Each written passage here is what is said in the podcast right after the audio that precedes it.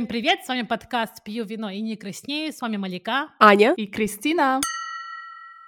Сегодня 1 марта, когда мы записываем наш подкаст, а это означает, что скоро все начнут заботиться о своей финансовой отчетности. И мы очень рады вам сегодня представить, что у нас в гостях Ольга и Катя из проекта Финок. И мы бы хотели как раз сегодня обсудить финансовые детали, интересные вопросы, которые могут касаться каждого, кто живет здесь, в Чехии. Девушки, здравствуйте! Мы очень рады вас видеть, слышать сегодня на подкасте. Здравствуйте! Всем привет! Можете кратко представиться нашим слушателям, рассказать о своем проекте, рассказать о себе, как долго вы живете в Чехии, чем вы занимаетесь и так далее, и так далее.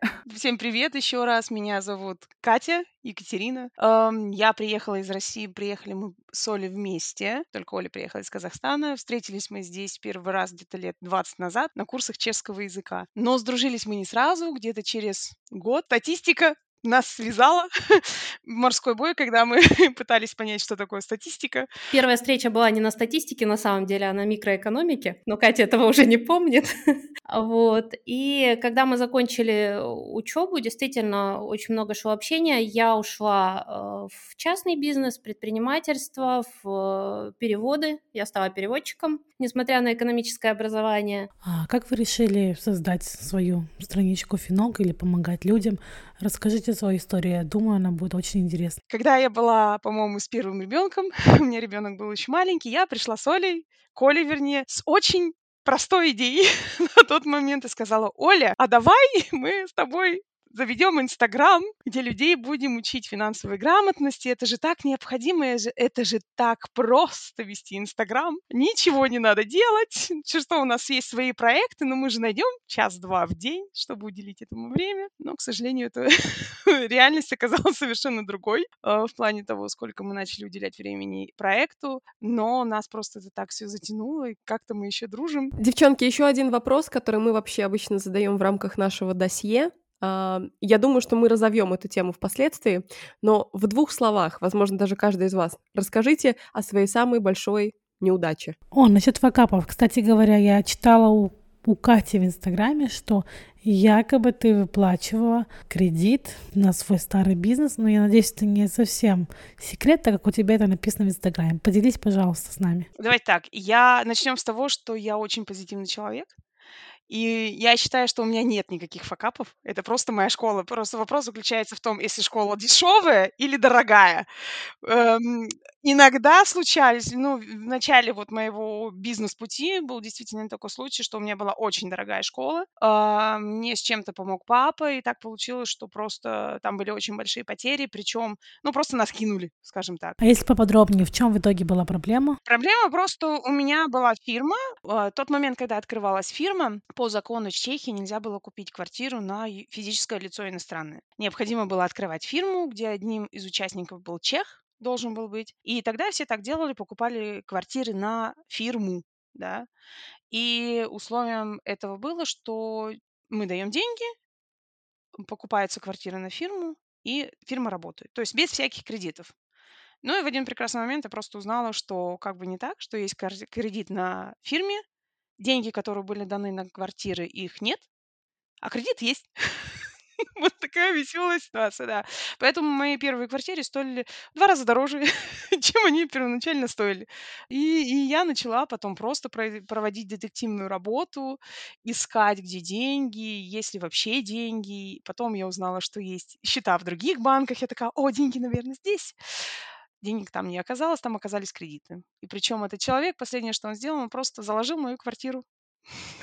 То есть он, он придумал очень веселую историю, почему, что да как, и сюда приходили люди, делали оценку квартиры, только он, я же не знала, что это оценка, он так очень красиво все поставил, и и я узнала, что на мою квартиру наложен кредит, который надо выплатить течение шести месяцев. Пришлось выплатить этот кредит. Я потом... Э, у меня были адвокаты, мне помог вот мой молодой человек на тот момент. Все очень весело воспринимали эту историю, потому что действительно ты никогда не веришь, что ты можешь попасть в какую-то такую ситуацию. Но такое бывает. Катя, а какой, а какой урок ты вынесла все-таки из этого тогда? Я вынесла из этого, что просто если вы что-то хотите делать, начинайте в этом разбираться, хоть как-то. Если вы не будете вникать в проблему, в саму, в ту суть, что вы делаете, то с этим очень сложно. Причем просто понимать, окей, это со мной произошло, принять это как суть, просто идти и решить эту проблему. Не ходить, не нудить, не спрашивать, блин, почему это произошло со мной, а просто сидеть и делать то, чтобы вытащить себя из этой дыры. Самое главное, что ты это прошла, сейчас у тебя такой, скажем, новый жизненный опыт. И я думаю, Оля была с тобой рядом, я думаю, у нее тоже есть какие-то интересные факапы или истории. Да, Оля, так ведь? У меня на самом деле таких ярких историй, как у Кати, нет.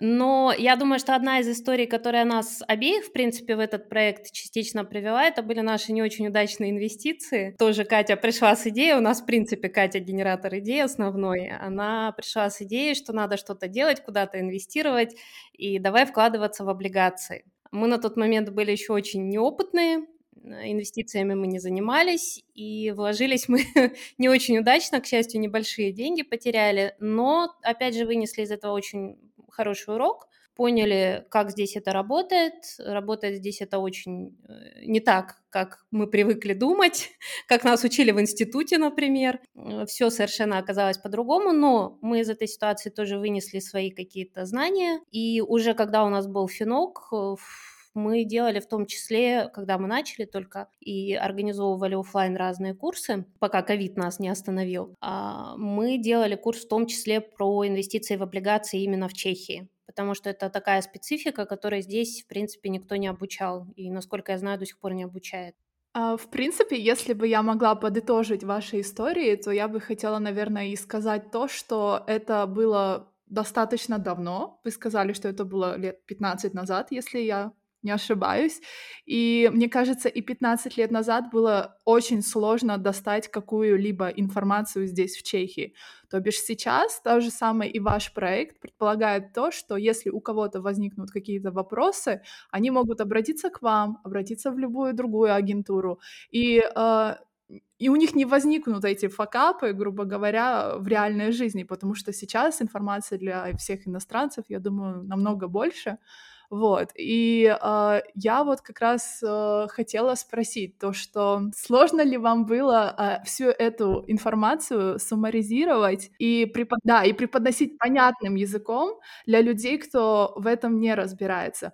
Потому что, как я полагаю, что 15 лет назад у вас действительно не было этой возможности э, найти э, какую-то понятную информацию от других людей, которые, скажем, живут здесь уже дольше, чем вы, и имеют какой-то опыт. Ну, 15 лет назад вообще не было интернета. Мы только приехали сюда, и я помню, мы еще, у нас были мобильные телефоны, и у нас, где мы учились, мы просто с Олей учились в разных зданиях, здесь у нас тоже есть. Интернет-кафе были, да. Ну, и у нас были классы для интернета, то есть тогда были кафе интернетовые, интернет интернет-кафе, и мы ходили туда и забивали какую-то информацию. Но, то есть доступа не было такого к информации, которая есть сегодня. То есть сегодня, если человек хочет о чем-то узнать, он может узнать. Google в помощь, как говорится, да? Проблема в том, что, вы знаете, я вставлю свои две копейки, очень многие люди либо не хотят эту информацию искать, либо думают, что они и так все знают, потому что иногда нам такие вопросы задают в нашем блоге, то, честно говоря, мы сильно удивляемся, потому что, ну, действительно, элементарные вещи, которые сейчас можно загуглить. А, для иностранцев сейчас созданы прекрасные условия в плане интеграционных центров, где оказывают бесплатную помощь. То, чего не было, когда мы приехали, то есть мы все пробивали своим лбом, без знания языка, еще тогда на том этапе, и без интернета, без какой-то помощи, без знакомых здесь, потому что из Казахстана это мы были, по-моему, второй поток, кто сюда приехал, студентов. Вот. И когда я вижу людей, которые сейчас ленятся просто просто хотя бы загуглить. Очень жалко становится, потому что действительно информации огромное множество, информации бесплатной, доступной, легко доступной, но люди все равно не напрягаются. Мне кажется, здесь, э, здесь основная проблема в том, что как раз-таки вы сказали, очень много информации, э, все, кому не лень, сейчас пишут, мне кажется, и об инвестициях, и об облигациях, и о э, пифах, не знаю, обо всем, о чем угодно. Поэтому, наверное, в этом заключается проблема обывателя, когда он пытается войти в этот мир и тут же сталкивается с противоречивой информацией, с информацией, которая, не знаю, просто взрывает какое-то его э, сознание на самом деле. Давайте поговорим о инвестициях. Что для вас инвестиции? Потому что в наше время сейчас по инвестиции подразумеваются машины, квартиры, для кого-то облигации, а что для вас? Могли бы вы дать какое-то определение инвестициям? Ну, для меня инвестиции — это все, во что я могу вложить деньги и получить от этого какой-то доход. Легально, естественно. Соответственно, тут э, каждый уже потом начинает выбирать для себя, что ему ближе. То есть, если человек, например, хорошо разбирается в вине, то почему не вкладываться в вино и не получать от этого потом какие-то дивиденды? Если человек хорошо разбирается в искусстве, то же самое прекрасно можно заработать э, на вложениях в какие-то предметы искусства, тем более, что сейчас уже появились возможности, когда можно инвестировать, э, если у вас нет денег, чтобы купить всю картину, например, да, вы можете вложить какую-то часть и купить кусочек картины, которую через какое-то время продадут, и, соответственно, вы свою часть прибыли от этого получите. То есть сейчас возможности действительно не ограничены. Другой вопрос в том, что нужно в этих темах разбираться. То есть, допустим, я в картинах не разбираюсь совсем, поэтому я в эту тему не лезу. Или в вине я тоже не разбираюсь, я его не пью, к сожалению.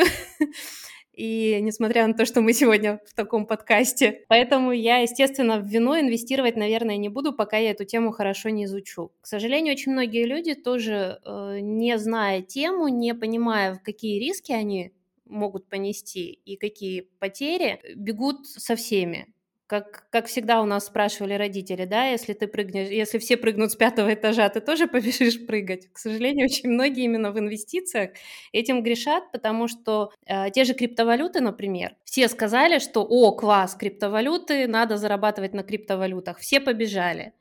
Нервов, к сожалению, на это хватает не у всех, потому что криптовалюта это одна из таких самых волатильных инвестиций, то есть колебания очень сильные, и, соответственно, у кого-то нервы сдают, он видит, что начинает терять, продает, теряет еще больше, поэтому тут нужно быть очень... Расскажу очень... свой факап, сейчас я в криптовалюте минус 46%, и я не продаю. У меня минус 32. Даю виртуальный 5. Я, допустим, в инвестициях абсолютно ноль, и почему-то я, наверное, это какие-то мои старые установки, я не доверяю. Это, наверное, от семьи моей идет, знаете, я, наверное, как-то бабушка, которая хранит, наверное, денежки чуть ли в наличку в этом в, в пиджаке, в матрасе, да. А вот как мне, как э, новичку, скажем, с чего нужно начать? Или вообще можно ли начать с 500 крон, например, инвестировать? И где и нужно инвестировать? Я слышала, что нужно идти к брокеру, что ты сам не можешь это открыть. Можно об этом поподробнее? Начну сдалека. Просто, чтобы вы понимали, помимо того, что Оля сказала, что у нас есть экономическое образование, у меня еще есть образование психолога, ну, это просто мое хобби было, у Оли юриста. На самом деле инвестиции в психологию очень тесно связаны, потому что почему вот мы храним под подушкой, да, это все идет, вот как бы ни говорили, это все от наших предков идет, вот кого-то раскулачили, все недоверие. Либо очень часто бывает, что у людей есть определенные тараканы в голове, которые бегают, и постоянно они там всплывают, когда не надо. И почему люди там не инвестируют, боятся, боятся чего? Если много денег, значит, я плохой человек. Очень много вот таких вещей идет от наших предков и оттуда, издалека. А, здесь просто надо понимать и поменять свое мышление насчет э, того, что чего я хочу. Плюс нельзя забывать, из каких стран мы приехали, да. А, там тоже вроде как все коллективное, нельзя этого делать, инвестиции делают только непонятно кто, и это же инвестировать можно только миллионами, если у вас есть миллионы, только в этом случае нет. На самом деле можно начинать, вот детей с 6-7 лет можно уже учить инвестированию. Ну, сейчас очень много книг и литературы есть на эту тему. Есть очень хороший пример. Наш любимый автор, он Бода Шефер, написал очень хорошие книги для детей. Есть две книги. Одна, по-моему, называется «Мани», или там она называется «Мани» или «Азбука денег», что-то наподобие такого. А второе «Кира и дырка от бублика». Кира и дырка от бублика. И вот они уже рассказывают детям на понятном им языке, как это можно сделать. Элементарный вопрос. Вы ведете записи своих расходов? Нет. Меня с 13 лет меня папа отправлял на всякие языковые курсы, и меня я отдавала своему папе отчетность, потому что я, скажем, он в семье директор, которому я даю отчетность как бухгалтер, какие я трачу деньги в 13-летнем возрасте. Вот и все. И до сих пор привычка осталась. На самом деле это очень классная вещь, потому что когда мы ведем отчетность какую-то у себя, записываем наши любые расходы, во-первых, это осознанность, во-вторых, очень много трат, которые бы возникали, если бы вы не вели эти вот записи, они бы были. А когда вы начинаете, окей, я пойду еще за одну чашку кофе, вопрос, нужна ли это мне чашка кофе или нет, или это чисто такая, а потому что все пьют, я тоже попью, а потом, когда ты начинаешь осознавать, окей, я возьму эту чашку, чашку кофе, она стоит, стоит сколько, я не знаю, я кофе не пью, 75 крон, 100 крон, а потом такой, окей, если я там три раза за месяц выпил, это уже 300 крон, это уже как бы весомая сумма, которую, по идее, я могу куда-то инвестировать. То есть ведение бюджета меняет осознанность, отношение к деньгам. Мои страшные опасения подтвердились, потому что я человек, который очень много денег тратит на кофе, и я просто боюсь заходить и статистику проверять каждый месяц, но для себя просто я отмечаю, что там эти расходы есть, да. Мне очень нравится такой подход. Вот нравится кофе? Посмотри, если вот та компания, у которой ты покупаешь кофе, там, я знаю, Starbucks, да, эм, посмотреть, если эта компания выпускает акции. Ну, соответственно, если у них есть акции. Почему бы просто один раз взять, не взять себе за пример, что, окей, э, там раз в неделю я не выпью чашку кофе, я отложу, а потом эти деньги инвестирую в эту компанию. Что мне это принесет? Если тем более они выплачивают дивиденды, окей, я вот знаю, что я потом буду покупать кофе, но я знаю, что я купила, да, я потратила деньги, но потом они мне же вернут в качестве дивидендов.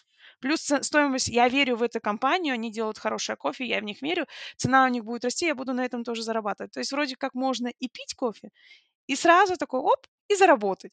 То здесь надо вот менять свое мышление, относиться к этому чуть по-другому и понимать, что э, нет плохих ситуаций, Просто на эту ситуацию можно посмотреть с другой стороны. Да. У меня вот такой вопрос, девчонки. Мы затрагивали тему облигаций сейчас. И я, например, как человек, который инвестирует, у меня есть несколько портфелей. Я когда приехала сюда, я увидела здесь процентные ставки по вкладам, например, по тем же самым. У меня были просто огромные вопросы с тем, как здесь вообще можно выходить на пассивный доход. Вот если бы вы могли пару слов об этом, может быть, у вас какие-то есть здесь любимые инструменты, с которыми вы приумножаете, в общем-то, э, свои финансы в том числе. К сожалению, учитывая сегодняшнюю инфляцию, выйти на пассивный доход, настоящий пассивный доход, конечно, очень сложно. Тут все зависит, э, я еще добавлю, если можно, к тому вопросу, на который Катя отвечала про 500 крон, про инвестиции. У нас э, в блоге мы прямо ведем проект, а, в рамках которого мы показываем, каким образом и куда можно инвестировать как раз вот такие маленькие суммы. То есть мы каждый месяц, э, начинали мы как раз с 500 крон, сейчас мы уже откладываем 700 крон каждый месяц, и каждая из нас в рамках вот этих вот 700 крон какое-то свое портфолио создает. Причем мы, поскольку очень разные, я человек очень не склонный к рискам, Катя гораздо более склонна к рискам. И поэтому у нас получились разные портфолио, и на этом как раз можно посмотреть, во что можно эти 500-700 крон вкладывать и сколько на этом можно зарабатывать. Возможностей очень много на самом деле. Понятно, что инфляцию сейчас мы не покрываем, и, наверное, мало кто покрывает, особенно люди, не склонные к риску. Но это такая, будем надеяться, ситуация, которая рано или поздно закончится. Мы вернемся в относительно нормальные, к относительно нормальным экономическим показателям. В принципе, э, очень многое зависит от вас, от того, к чему вы предрасположены в плане рисков именно – если, например, человек боится рисковать, боится потерять деньги, спать не будет, каждые пять минут будет проверять, как там его криптовалюта поживает и куда она упала, то ему, наверное, не нужно инвестировать в криптовалюту, потому что он на этом не заработает, а наоборот здоровье потеряет, и еще потом лечиться придется. А нужно выбирать такие инструменты, которые подходят как раз под ваше понимание, под ваши какие-то ожидания. Может быть, это не будет настолько высокодоходно, как какие-то высокорисковые инструменты, но с другой стороны это будет для вас комфортно. Ну и плюс их нужно же выводить, там также идет какой-то налог на вы, вывести из биржи. И вообще давайте сначала, где можно инвестировать, на каких биржах, как это происходит? Можно инвестировать где угодно на самом деле. Просто надо вот действительно сесть и понять, чего я хочу в этой жизни. Куда, чтобы мы, какой бы вопрос мы ни, застрен, не затронули финансовой грамотности, всегда основополагающей является, какая моя цель и когда эта цель мне нужна да, потому что от этого зависит потом, если это будет долгосрочная цель, либо краткосрочная цель. А, от этого зависит, какой инструмент я выберу, чтобы исполнить мою цель. Нет, но я имею в виду, вот, допустим, я хочу купить, э, не знаю, акцию какую-то, там, 0,1% Apple. Apple, э, да, э, это, скорее всего, будет американский рынок, и надо искать брокера, который будет работать с американским рынком акций. Это первое, что надо сделать, сделать определенное исследование. Опять же, Google в помощь. Очень известные платформы. У меня, к примеру, есть платформа Trading 212, они работают, по-моему, с американским рынком. Есть RoboMax, есть, э, забыла название одной очень известной платформы, но там платятся какие-то платежи за то, что вы используете платформу. Вот две платформы, которые я назвала, я их использую как раз в рамках проекта, о котором говорила Оля, они бесплатные ну, там есть какие-то маленькие платежи за то, что я куплю эту акцию. Причем выгода, к примеру, у них есть в том, что вот нет у меня денег на, по проекту на целую акцию Apple. Я могу купить часть акции, что уже хорошо, и она может мне приносить начать доход. Вот. Как их потом выводить на, на тех же американских биржах? Также через брокера? Продать. Через брокеры, да. Э, акции вы... Посмотрите, что такое брокер? Брокер – это послед... посредник между вами и компанию, через которую вы хотите купить. Это утрировано, там как бы сложнее, ну вот утрировано, да. Есть брокер, есть вы, есть компания, которая продает акции. Брокер вам помогает купить. Причем надо аккуратно быть с брокерами, потому что есть брокеры с прямым выходом на рынок акций, и есть не совсем с прямым. Если с прямым выходом, тогда вы покупаете акцию на себя. Да, это очень важно. Вопрос, особенно вот с постсоветского пространства, я думаю, что сейчас многие бы вспомнили Форекс. Вот Форекс, но это тоже брокер получается? Форекс это не, нет, это не брокер. Форекс это рынок, на котором происходит торговля парами. Пары валютные. То есть это USD евро, э, доллары евро, кроны евро, кроны доллары и все остальное. Это вот как раз происходит на Форексе. Но это не брокер. Это вот это, а, это специфический рынок, где происходит определенная торговля. А трейдер это тот, кто продает. продает. Да. А, мы с Олей больше являемся такими пассивными. Мы, мы покупаем в долгосрок. А, долгосрок, он не такой рискованный. Вы покупаете и держите. Там вы не, не тот человек, который смотрит постоянно за котировками, упало либо поднялось, надо продавать, либо покупать. Вы просто покупаете, у вас есть определенная стратегия и держите. Особенно это хорошо для долгосрочных целей, потому что все мы знаем, ну или, по крайней мере, слышали, что экономика у нас всегда растет, у нее растущий тренд, без разницы, где мы сейчас находимся. На долгосрочном промежутке экономика растет в краткосрочное время, там промежутки, а у нее могут быть взлеты и падения. Но пик одного периода будет потом минимум другого периода. Ну, экономика у нее вообще как бы растущий тренд. И зная это, поэтому работает долгосрочное инвестирование. Оно менее рискованное.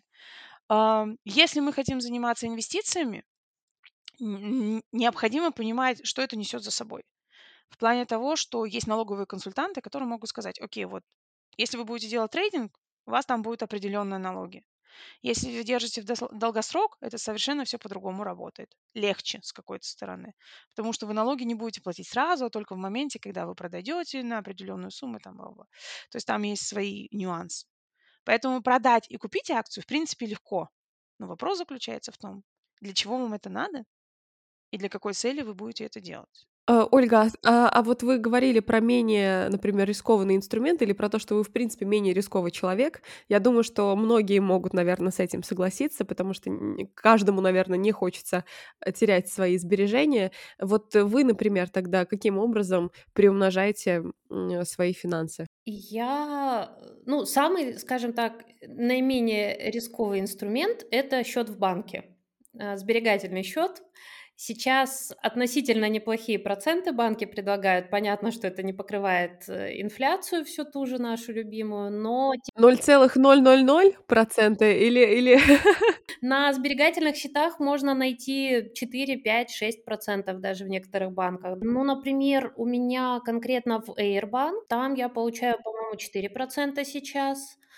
А, ФИО предлагает 5% на некоторые вклады. То есть, в принципе, сейчас уже можно найти, да, какие-то вполне себе неплохие проценты и даже что-то получать. А при этом банковские вклады застрахованы, соответственно, поэтому, в принципе, если у вас нет каких-то огромных миллионов, то вы эти деньги не потеряете в случае чего. Ну и, в принципе, чешский рынок относительно стабильный банковский, не считая истории со Сбербанком. Поэтому для самых консервативных банковский счет сейчас самое время э, вложиться в сберегательные счета.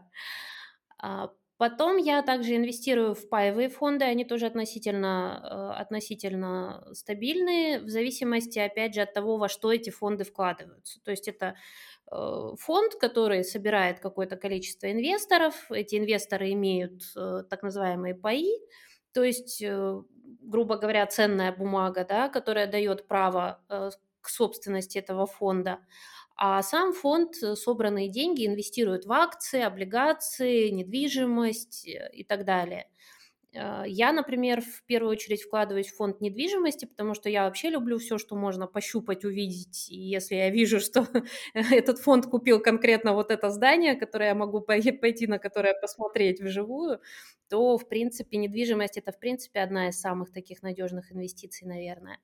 И пока на фоне всех сейчас колебаний на фондовых рынках и везде вот этот паевый фонд, э, который инвестирует в недвижимость, он пока держится и показывает э, доходность. Вопрос от меня сразу на засыпку. Вот так как мы сейчас живем очень нестабильное время, мы не знаем, что будет завтра, и может случиться такая ситуация, что мне вот прям завтра нужны мои деньги, которые я инвестировала, без разницы, если я в минусе, в очень большом минусе и так далее.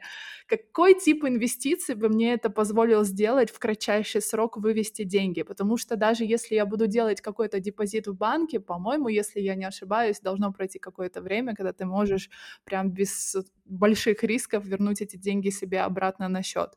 То же самое думаю, и с брокерами такая история. Вот если завтра случится апокалипсис, и мне срочно нужны деньги на то, чтобы переехать на Марс, откуда, куда мне лучше инвестировать, чтобы эти деньги все же были ближе ко мне? Вот как вы думаете? Сберегательный счет. А, сберегать то, что по-чешски называется «споржить учит», потому что в банках есть, э, грубо говоря, два вида таких счетов. Это вот этот сберегательный счет и депозит. Депозит это как раз то, о чем э, ты сказала. Это счет, который э, вы кладете туда деньги на определенный срок и уже не можете их в течение этого срока снять назад. Вот это депозит или терминованный вклад по-чешски. Обычно там он начинается от нескольких недель до нескольких лет. И в зависимости от того, на, на какой срок вы отдаете э, свои деньги, э, зависит, э, там растет процент. А сберегательные счета, они, как правило, более флексибильные, то есть э, просто нужно уточнять в банке условия, но, как правило, вы эти деньги можете без проблем снимать, докидывать обратно, снова снимать, снова закидывать, то есть это более такой счет гибкий. Так что если, если нужно, как правило, мы советуем такие счета для подушки безопасности как раз. Если у вас есть какая-то подушка безопасности финансовая, какой-то резерв на черный день, на, какие-то проблемы, если вдруг случатся, я не знаю, ремонт, или вот сейчас больной вопрос для всех недоплата по коммуналке, то сберегательный счет это самый такой вариант чтобы держать там эту подушку, хотя бы чуть-чуть на этом зарабатывать, потому что там 3-4% сейчас заработать можно. И вот еще такой вопрос. Мы вот сейчас находимся, опять же, в интересное время и плюс в интересном возрасте, когда все начинают задумываться о том, что пора бы уже купить свою квартиру, особенно люди, которые живут в Праге, это большая головная боль. Сразу скажу, что э, я эту головную боль прошла год назад, я успела, потому что сейчас э, все знаем, что ситуация для молодых людей вообще непозволительное купить квартиру и взять э, ипотеку.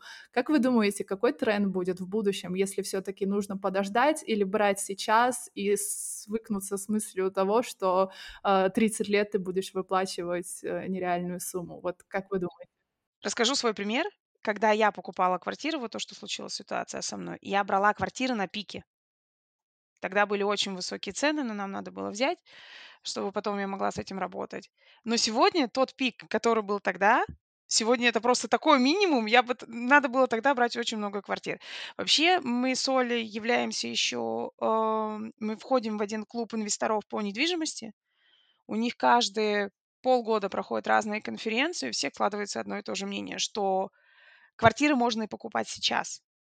Да? Если вы квартиру держите инвестиционную, к примеру, и держите ее долго, то она будет расти. Даже если вы покупаете квартиру для себя, вы ее можете купить, она у вас будет долго. А, сегодня она стоит там 2 миллиона, через 3 года она может стоить 4-5 миллионов, да. Либо она может стоить меньше, но потом она будет снова больше стоить. Может быть такой совет, что по опыту мы знаем, что то, что вы видите там где-нибудь на S-реалитах, это то, что уже осталось от хороших предложений. Вот в этом случае должен быть хороший друг, риэлтор, которому стекаются предложения и который еще не попадает в, э, в, эм, да, в поток S, S-reality или что-то такое, потому что у них есть даже, вот обычно риэлторы работают так, у них есть клиенты, которые хотят продать, есть клиенты, которые хотят купить. Если получается их сконнектить, соединить, то они даже эту информацию не будут никуда выставлять. Поэтому хотите купить квартиру, изучайте рынок, подружитесь с риэлторами, изучайте информацию у застройщиков, когда они строят, что они строят. Всю информацию можно найти. Можно найти даже информацию о будущих постройках. К примеру, около меня, это история там пятилетней давности, да, Оль, шести. Я Оле говорила, Оля, у нас там недалеко есть вот просто здание, здание, дырка здание. Стопудово начнут строить. Начали. Я докопалась до э, прораба. Я говорю, кто ваш инвестор? Они еще котлован не вырыли я их так достала, что они мне дали телефон инвестора, я ему звонила и говорю, слушайте, мне очень интересен ваш проект, наверху мне нужны две квартиры. Он говорит, мы еще и рекламу не дали, откуда у вас телефон? Я говорю, я нашла. Я с ними потом общалась насчет покупки. Вот если вы чего-то хотите, можно действительно сделать, просто проанализировать, где вы хотите купить, что вы хотите купить, посмотреть. Можно в Гугле обычно бывает информация, просто если забить, какие планы по застройке этого конкретного района. И там будут какие-то проекты, и вот к ним можно уже подкапываться, подходить, искать какие-то выходы, и можно там найти квартиры по лучшим ценам. Потому что у застройки так, строится, чем выше этаж, тем дороже квартира становится, потому что им в первоначальном этапе надо продать квартиры, чтобы им разрешили там определенный кредит, чтобы им разрешили сделать какие-то вещи. И поэтому первые квартиры будут самые дешевые. У меня была такая ситуация, что квартира, которую я хотела купить, она через неделю уже была на 2 миллиона больше. А еще такой тоже совет от меня, потому что я с этим сталкивалась. Если увидите какую-то дыру в Праге, где теоретически, да, Катя, вот э, ты была права, где теоретически мог, могут быть квартиры будущие, грубо говоря, а, обязательно нужно посмотреть в катастре, чей а, чья это земля и кто на ней будет потом строить. Поэтому в катастре тоже вся есть эта информация, и сразу можно понять, а, если земля куплена а, городом или а, каким-то девелопером. Что сейчас ожидаю я, к примеру? Я там не могу сказать, если цены будут расти или цены будут падать. Да, это такое, знаете, дайте мне шар, я бы с удовольствием тоже узнала эту информацию. Но, скорее всего, из-за того, что сейчас ипотечные ставки большие, и сейчас будет заканчиваться фиксация по ипотечным ставкам у определенного числа людей, у которых есть ипотека. А поймите, что если кредиты брали большие и брали ипотеку стопроцентную, вопрос заключается в том, если сейчас они смогут выплачивать кредиты или нет. Будут им финансировать кредиты, будут им уменьшать ставки ипотечные или нет.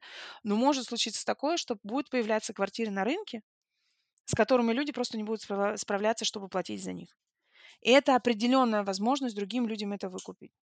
То есть, может быть, стоит поизучить, как работают аукционы, как работают э, в банках даже есть специальные отделы, но на них очень сложно выйти. В банках есть специальные отделы, которые занимаются вот такими проблемными квартирами. И последняя стадия, когда невозможно уже решить с человеком ситуацию, что они не могут выплатить кредит. Они просто эти квартиры могут продавать по, по определенным условиям. Девчонки, а вот расскажите, вы, вы сейчас упомянули про аукцион. У меня просто буквально всплыла история из моего студенчества, когда мне рассказывали, что кто-то купил квартиру там на Карловом на амнисти условно за 3 копейки по аукциону, в общем, вообще, что это за такое, за такой феномен аукциона здесь с недвижимостью? Вот. Но это вообще как бы не новая история, это очень старая история. А, Если мы говорим, э, сейчас есть добровольные аукционы и есть аукционы по принуждению, как-то так они называются. Суть в том, что если человек не может заплатить за свою квартиру, но растет, креди- э, растет сумма долга, тогда у банка не остается ничего, как продать эту квартиру вот через такой аукцион. То есть идет оценка квартиры, говорится, что, к примеру, какая-то квартира, ее оценочная стоимость такая-то, такая-то, но ее выставляют меньше на цену и говорят, что каждый шаг, то есть каждое следующее ваше предложение должно быть там 100 тысяч, к примеру, плюс, да. И в аукцион можно пойти, но надо, надо понимать, для чего мне эта квартира, сколько я за нее готов заплатить и какая ее реальная стоимость, да, для меня, если там надо делать ремонт, они разрешают прийти эту квартиру посмотреть, чтобы понять, что с ней делать, в каком она состоянии. И люди просто... Э, есть платформы, куда можно регистрироваться. Там необходимо заплатить какой-то определенный взнос, который потом вам вернется, если вы не выиграете аукцион. И в определенный назначенный день начинаются торги. То есть участие на аукционе подтверждается тем, что вы платите вот этот определенный взнос. И выигрывает, соответственно, может выиграть человек, который предложит наибольшую цену. Но здесь надо быть аккуратными, потому что здесь иногда работают роботы, и они специально вот эту цену как бы нагоняют. Я один раз участвовала в таком аукционе, у нас в доме продавался гараж, парковочное место, и мы с мужем определили примерно плюс-минус, сколько мы максимум готовы дать за это место, потому что, ну, сориентировались по ценам. Аукцион начался. За 10 минут тот максимум, который хотели дать мы, он был достигнут. Я такая, ну, я посижу, посмотрю. Мне просто было интересно узнать, сколько потом продадут это парковочное место. Его продали в два раза дороже, чем было первоначально да. То есть аукционы, они работают. Если кому-то посчастливится что-то купить через аукцион по адекватной цене, это вообще здорово. Но таких любителей аукционов очень много. На аукционах продают не только машины, ой, не только недвижимость, но продают все что угодно. Прямо есть целые сайты, где собирается эта информация, где это продается. Там продаются и квартиры в плохом состоянии, в хорошем. Ну, из разные ситуации бывают. Я прям представила, представила себе, что я доторговалась до 100 миллионов и такая в банк иду, говорю, ну, ребят, можно мне парковочное место, пожалуйста? Вот мне лично, девочки, если брать вот эту ипотеку и там кредиты, очень страшно для меня такое даже не то, что неприемлемо, я лучше заработаю те, же самые деньги и расплачусь тем, не знаю, это наличка, нежели буду брать ипотеку. И мне, допустим, проще жить в той же самой арендованной квартире, где меня ничего не обязывает, не привязывает. Я в любой момент могу взять и уехать там в другую страну или вообще оставить все и уехать, скажем. И не нужно мне заботиться там о квартире, о том, что нужно выплачивать, что-то еще. В общем, своего рода, скажем, свобода. Вот я как раз почему э, решила купить квартиру, потому что даже с точки зрения моей психики я посчитала, что за 6 лет я заплатила за рент э, 600 да, да, за аренду 670 тысяч крон, я помню. И это уже начальный капитал для того, чтобы взять ипотеку, скажем, 90%. Вот. Поэтому как бы тут уже потом каждый сам для себя решает. Естественно, если ты не покупаешь квартиру, у тебя нет никаких обязательств, и ты более flexible. Но и с другой стороны тоже платить э, чужому э, дяденьке э, каждый месяц э, когда ты можешь платить себе, грубо говоря, и банку, тоже вопрос с точки зрения того, если человек хочет или нет. Кристин, давай признаемся, у тебя это была импульсивная покупка, поэтому вообще... Опять же, все нужно очень хорошо просчитывать, потому что, во-первых, как раз-таки, как правильно сказала Кристина, сколько за это время вы потратите на аренду, это большой вопрос. В Праге сейчас аренда растет и растет и растет, и, видимо, расти еще будет какое-то время. И, соответственно, тут нужно садиться и хорошо просчитывать, что выгоднее. И другой момент, как сказала правильно Кристина, психологический аспект. Мы с тех наций, которые привыкли, что должна быть своя квартира. Другие страны Европы, там наоборот такое, зачем нам квартиры, мы будем лучше снимать. Кому как комфортнее. А, причем, к примеру, я брала несколько раз ипотеки. А, я никогда не платила ипотеки 30 лет. Я ипотеки, ипотеки выплачивала за 5-7 лет, грубо говоря. Да, то есть у меня есть определенная стратегия, как я это могу делать. Я беру ипотеку на долгий период, а потом я выплачиваю быстрее. Все упирается в мое любимое. Что я от этого хочу? Цель, какая у меня цель? Какую цель я преследую? То есть можно ипотеку взять первоначально на 30 лет, но если вы знаете, как работать с ипотекой, это мы возвращаемся к вопросам финансовой грамотности, то по итогу ее потом можно не платить 30 лет, ее можно заплатить намного раньше, а можно и сэкономить. Ну вот расскажи нам лайфхаки, как не выплачивать ипотеку целых 30 лет. К примеру, в ипотеке есть так называемое, по-чешски это выручи, годовщина, скорее всего, это будет называться. То есть, если вы заключили ипотеку там 1 сентября каждого, э, 1 сентября какого-то года, то через год у вас будет вот эта годовщина. И в годовщину вы можете заплатить сумму большую, чем ваша ипотечная ставка. Ваш ипотечный платеж, он состоит внутри.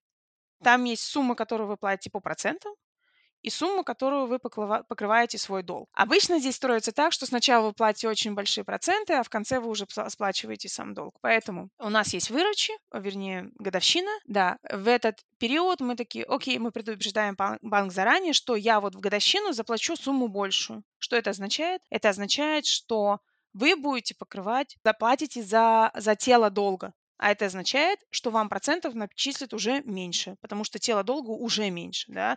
Вы потом можете решить. Либо вы оставляете сумму платежа такую же, но у вас тогда сократится период вашей ипотеки. Либо вы уменьшаете ту сумму, на которую вы платите ипотеку. Разницу вы оставляете себе, и в следующий год вы можете заплатить больше. Опять же, когда у вас будет годовщина, вы можете заплатить больше за этот кредит. Опять же, выбираете одну либо другую стратегию и в итоге вы экономите на процент. Я вот этот кусок подкаста буду теперь посылать абсолютно всем, кто меня хейтит за то, что я буду выплачивать ипотеку 30 лет. Потому что я, на самом деле, и сама уже устала объяснять, что как бы оно, по сути, это дело, это выгодное дело, если ну, не сейчас, может быть, но в прошлом по крайней мере.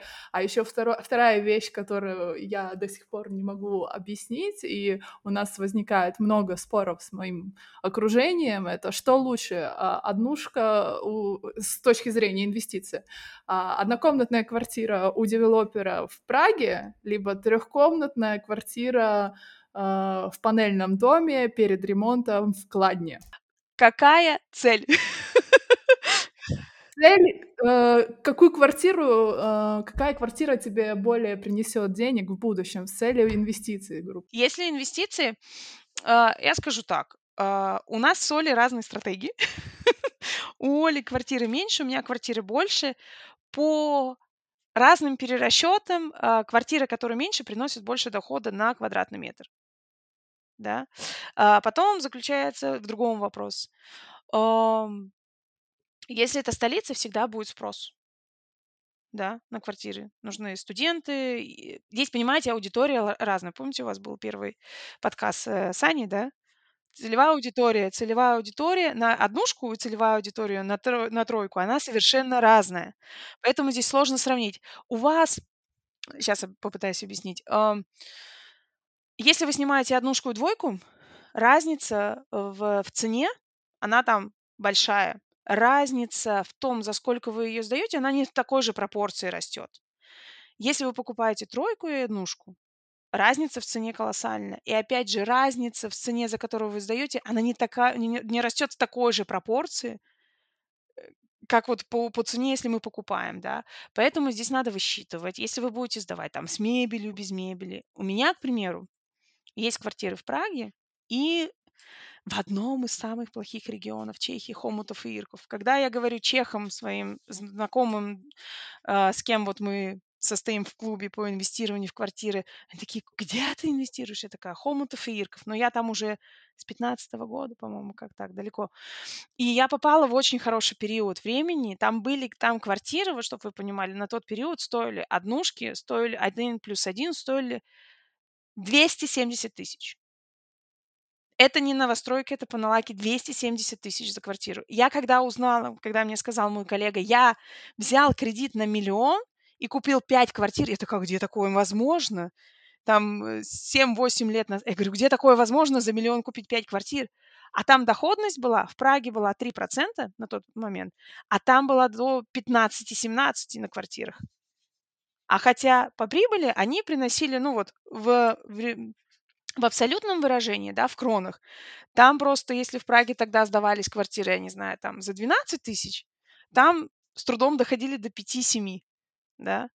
То есть, как бы, и ты такой, окей, я туда пошла только из-за того, что мне так понравилось, я могла купить квартиру за 270 тысяч и сдать ее. Но у меня был хороший контакт, это как бы основное, что надо иметь, да. И, а на сегодня эти квартиры выросли просто, если мы первые квартиры покупали за, вот там, грубо говоря, 270-300 тысяч, сегодня люди готовы там заплатить за эти же квартиры там 800. Я говорю, за что вы хотите заплатить 800 тысяч, да? Они этого не... Я знаю, что они этого не стоят. Я инвестор там, я знаю, что они этого не стоят, потому что есть ограничения по тому, сколько могут платить люди за эти квартиры. Вот, вот аренда. Я выше определенной аренды там не прыгну. То есть там сегодня доходность по этим квартирам упала в лучшем случае до 3-4% мне, как тому, кто пришел туда давно и у кого куплены квартиры по дешевке, можно сказать, да, ну, мне вообще теперь этот рынок такой. Я теперь там держу квартиры, у меня там есть инвестора, с кем мы работаем. Мы держим, люди квартиры, как сдаем людям квартиры, но там рисков больше. Из-за того, что рисков больше, я готова подступить к тому, что там будет доходность больше. Надо понимать в инвестициях, чем больше риск, тем больше доходность. Криптовалюты. Большой риск, доходность может быть очень большая. У меня были моменты, когда у меня портфель по крипте был плюс, я не знаю, там около 100%. Даже больше, по-моему, был один период. Но сегодня мы имеем тот результат, который имеем, да. То есть, и если я готова пойти на этот риск, у меня будет доходность больше. Там я иду на этот риск. У меня есть люди, которые это смотрят. В Праге совершенно другая ситуация. В Праге рынок более надежный. Но и здесь могут встречаться эти факапы, ваши любимые, да. Но ты к этому готов здесь, потому что, ну, как-то ты можешь еще по каким-то способам повлиять. Там невозможно ничего с этим сделать. Ну, а в процентном соотношении что для вас э, более доходное? Наличие квартиры или каких-то акций? И еще один вопрос. Э, что помимо квартир вы инвестируете? У меня, наверное, чисто если по процентам смотреть, то акции. Но поскольку у меня не такие большие суммы туда из-, то в реальном в реальном соотношении, наверное, тоже квартиры. У меня, да, у меня самых рисковых это криптовалюта, только из-за того, что у нас есть проект, где надо было что-то попробовать нового, и суммы инвестирования небольшие. Может быть, еще надо, стоит добавить, что нельзя инвестировать на заемные средства, вообще ни в коем случае.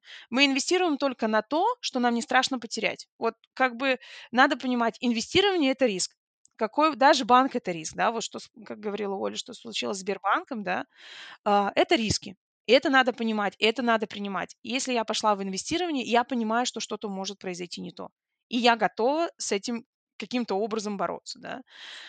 Могу потерять деньги, мы с Олей теряли. Это совершенно нормальная ситуация, надо просто понимать, как с этим потом А работать. что вы посоветовали начинающим инвесторам? С чего начать, помимо, мы поняли, там нужна цель, для чего, но что еще именно конкретные шаги? В золото можно с 500 крон начать инвестировать.